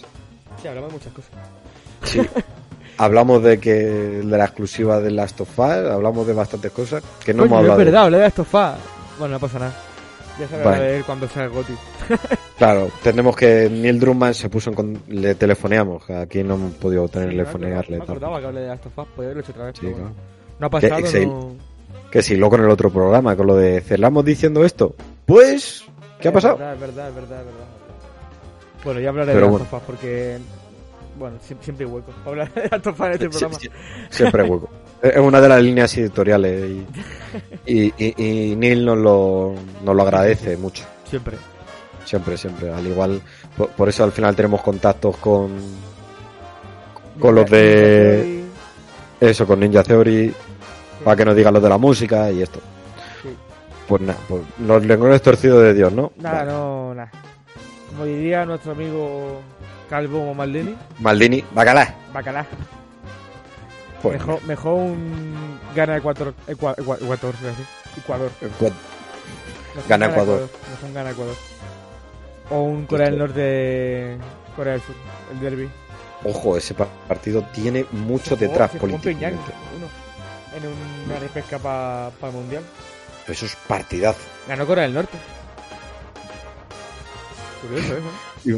Pues Corea del Sur decidiría asesinar entonces al seleccionador, espero. No, Ojo que hay revés. sorpresa en Leipzig, por cierto. Eh, sí, está dando el Leipzig a Madrid, pero bueno, no pasa nada. Cuando acabe el programa, te acordarás de mí, bueno, cuando acabe el partido y tal, Madrid no, no pierde el partido, no te preocupes. Madrid se ha pasado al mundo, se ha pasado al fútbol ya, el Madrid no sabe qué perder. No, no pierde. Pues nada, nada. Vámonos. Miguel Ángel García, Y Miguel Tejada. Esto ha sido el segundo, para vosotros El- el primero, primero. programa de mono de feria. Correcto. Don't worry, y se viene la Murcia Land Party Big. Adiós.